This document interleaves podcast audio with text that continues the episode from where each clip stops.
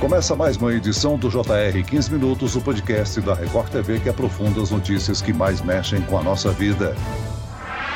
O Ministério da Saúde descartou a suspeita de gripe aviária num funcionário de um parque no Espírito Santo. Mas foi no estado que foram identificados desde o dia 15 desse mês os primeiros casos de influenza aviária no país. Até o momento, são cinco casos confirmados, todos em animais silvestres, quatro no Espírito Santo e um no Rio de Janeiro. O mundo vive hoje uma pandemia de gripe aviária e qual a possibilidade dessa pandemia se espalhar pelas aves brasileiras? Como isso pode afetar a produção de carnes de aves do Brasil, que é um dos maiores exportadores mundiais? E essa doença traz riscos para as pessoas? Este é o tema do 15 Minutos de hoje, com uma entrevista com a doutora Masayo Mizuno Ishizuka. Ela é professora de epidemiologia da Faculdade de Medicina Veterinária da Universidade de São Paulo. Muito bem-vinda ao nosso podcast, doutora. Muito obrigada pelo convite. E quem nos acompanha nessa entrevista é a repórter Tainara Ferreira, da TV Vitória, afiliada da Record TV, em Vitória, no Espírito Santo.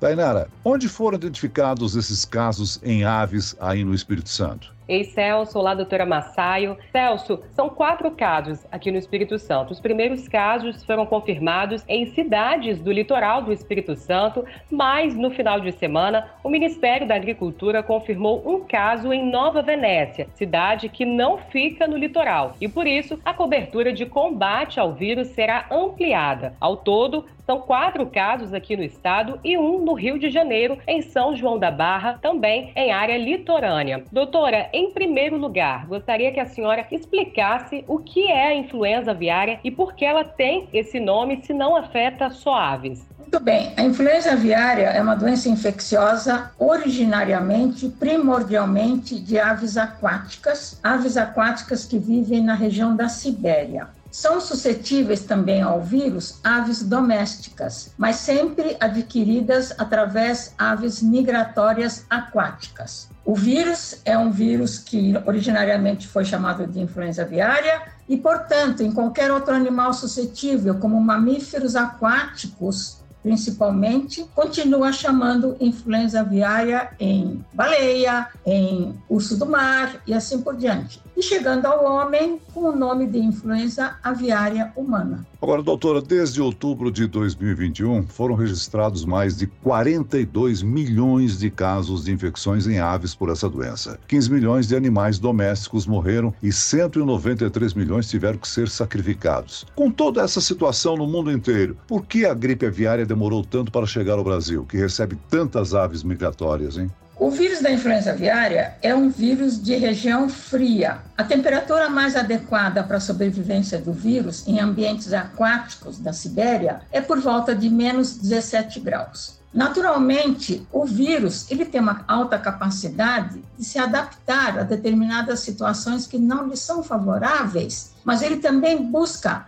recursos porque a adaptação em ambientes mais quentes é muito difícil para o vírus. Pode ser que num futuro próximo o vírus já manifeste uma certa resistência a temperaturas mais altas, mas por enquanto não. Acontece que este vírus, vivendo nestas aves aquáticas da Sibéria, requer que a população de aves aumente progressivamente para atender às necessidades do vírus. Mas acontece que na região fria, as aves silvestres aquáticas não conseguem se reproduzir. Então, ocorre que essas aves aquáticas do hemisfério norte migram para o hemisfério sul, para a região da Antártida, para se reproduzirem. E depois de reproduzidas, as fêmeas voltam com seus filhotes para a região da Sibéria. Acontece que o vírus, estando na Sibéria, infecta principalmente essas aves domésticas, aves silvestres, perdão, e essas aves silvestres, elas não são tão suscetíveis como são as aves domésticas. A maioria que se infecta não morre, ela desenvolve imunidade. Mas a minoria das aves aquáticas que migram poderão morrer, poderão adoecer e morrer.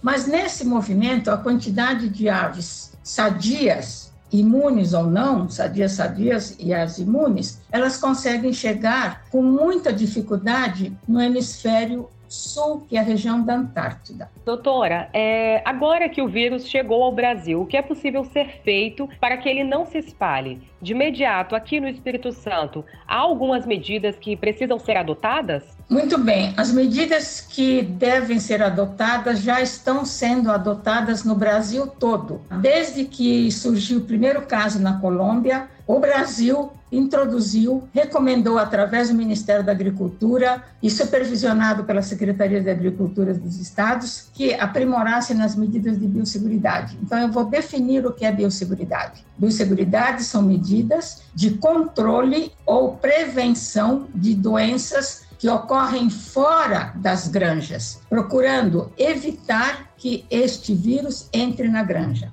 É claro que o Brasil é muito grande, o número de propriedades é muito grande, o número de granjas de subsistência também é bastante elevado. Então, nós temos que tomar muito cuidado para que, pelo menos, as granjas de criação comercial e genéticas adotem medidas rigorosas de biosseguridade. Eu quero crer que todas as granjas, ou a maioria, estejam adotando. O grande perigo são as granjas de fundo de quintal que não têm medidas de biosseguridade porque é impossível aplicar. Agora, doutora Massai, qual seria o impacto imediato da identificação desse vírus numa ave de criação, numa granja de frangos, por exemplo, em estados que são grandes produtores como Santa Catarina? Isso é uma situação muito grave porque nas relações comerciais internacionais, inclusive orientado pela OIE, que é a Organização Mundial de Saúde Animal, o fato de ocorrer influenza aviária em aves silvestres não barra nenhuma exportação, não barra o comércio internacional de aves e seus produtos, principalmente de seus produtos. Acontece que se por acaso acontecer numa ave ou em aves de uma criação comercial, já as exportações ficam barradas. Normalmente a contaminação, uma ave silvestre, por exemplo, que esteja contaminada, ela transmite o vírus através da água, é isso? O vírus é transmitido de ave silvestre para ave silvestre através da água água do mar. Elas estão no mar, são aquáticas. Agora, para que haja infecção numa granja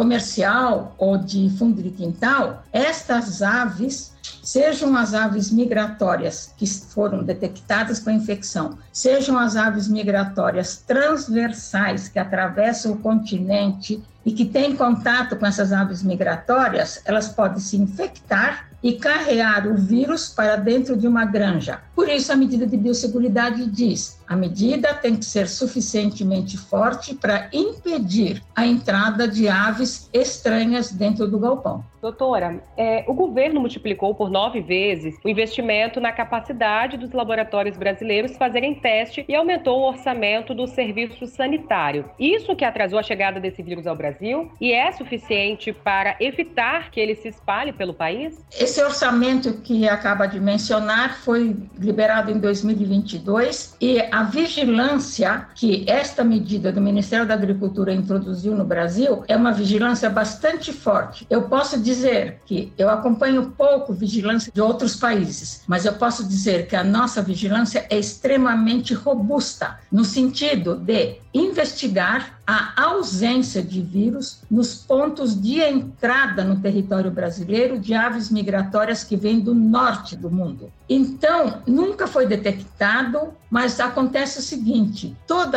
o serviço de vigilância é realizado por amostragem. São milhares, milhões de aves que entram no Brasil na época da reprodução delas e nós examinamos uma parcela, uma amostra, claro que de tamanho significativo, estatisticamente calculado, mas sempre existe a probabilidade de não detectar quando a prevalência entre aves migratórias que chegam é baixa. Então, pode ser que tenha escapado da vigilância. Eu estou apenas conjecturando uma hipótese, porque essas aves que foram identificadas no Espírito Santo, o 30 réis, ela é uma ave migratória. Certamente ela desceu da Groenlândia. A vigilância não detectou, é uma hipótese, aves positivas. Escapando desta vigilância, as aves chegaram ao Espírito Santo e chegou ao Rio de Janeiro. Isto é possível, mas eu quero afirmar que o Serviço de Vigilância do Brasil é muito, é bastante robusta e ela é capaz de detectar um caso positivo com uma probabilidade de 95%. Agora, doutora Mansaio, a gripe aviária atingiu a França que precisou abater ela milhões de aves. Isso acabou beneficiando o Brasil que aumentou as exportações para a União Europeia, né? A ausência desse vírus aqui no nosso país tem agora ampliado o nosso mercado de exportação de aves, né? A nossa obrigação é cada vez mais aprimorar as nossas medidas de biosseguridade ou biossegurança, como só desejar. Por quê? Porque o fato da doença ocorrer em aves silvestres, principalmente migratórias, não intercepta as nossas exportações. Então a responsabilidade é interna, é do criador. Então, mantida essa situação, nós iremos continuar facilmente exportando, porque a influenza aviária é uma barreira sanitária no mundo inteiro. Então, o Brasil estando nessa posição privilegiada, nós temos que nos esforçar ao máximo para que esta situação seja mantida independentemente da ocorrência em aves silvestres migratórias.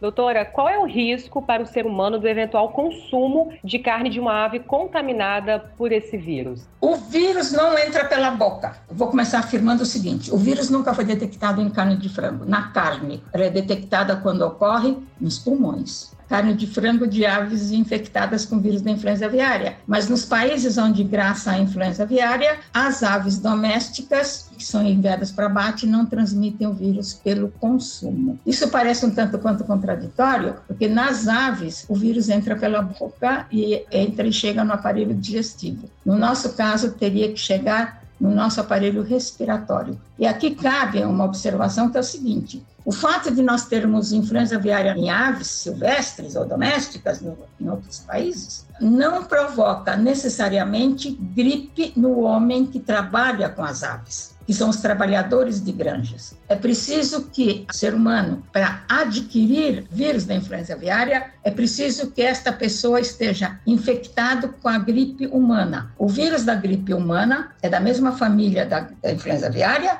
Esses dois vírus, eles terão que trocar genes. O gene da gripe da influenza aviária entrando no corpo de um homem que está com gripe humana. Estes dois vírus terão que trocar genes combinar genes e formar um terceiro vírus, que é o vírus que causaria influenza aviária no homem. Isso é tão raro que todos nós sabemos que as pessoas que estão com influenza humana nos países endêmicos devem ser afastadas do trabalho diante de uma iminência de ocorrência de influenza aviária. E tendo este conhecimento, nós ficamos bastante tranquilos, Haja vista que nesses últimos cinco, seis anos ocorreram quantos casos humanos? Dois ou três casos humanos. Ou seja, para esclarecer, doutora Massaio, consumir carne e ovos de uma ave que esteja infectada pelo influenza aviária não contamina o homem. Porém, a contaminação pode acontecer se por acaso ele manusear uma ave que esteja com a gripe, né? Manusear no seguinte sentido: a ave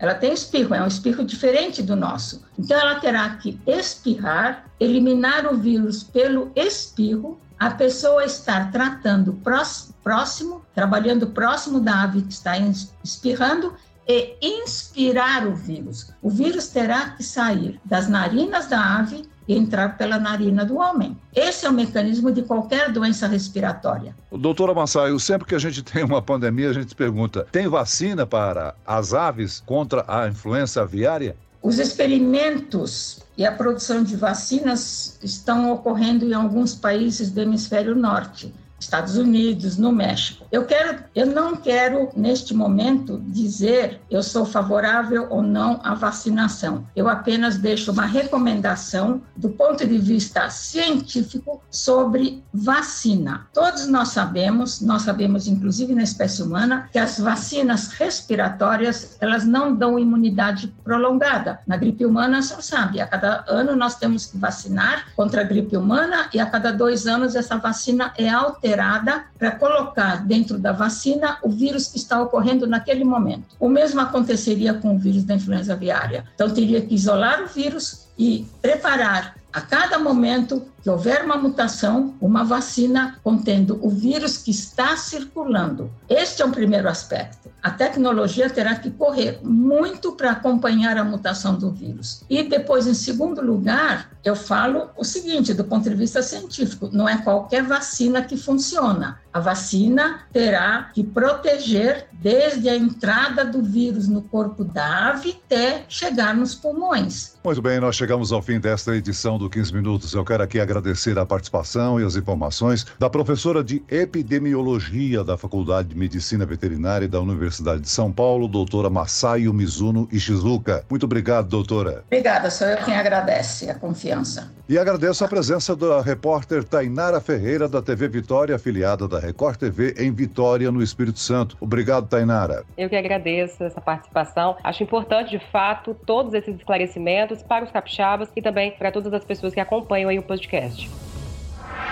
Esse podcast contou com a produção de David Bezerra e dos estagiários Fernando Russo, Lucas Brito e Cátia Brazão. Sonoplastia de Marcos Vinícius. Coordenação de conteúdo Edivaldo Nunes e Deni Almeida. Direção editorial Tiago Contreira. Vice-presidente de jornalismo Antônio Guerreiro. Você pode acompanhar o JR 15 Minutos no portal r7.com, nas redes sociais do Jornal da Record e nas principais plataformas de streaming. Eu te aguardo no próximo episódio. Até amanhã.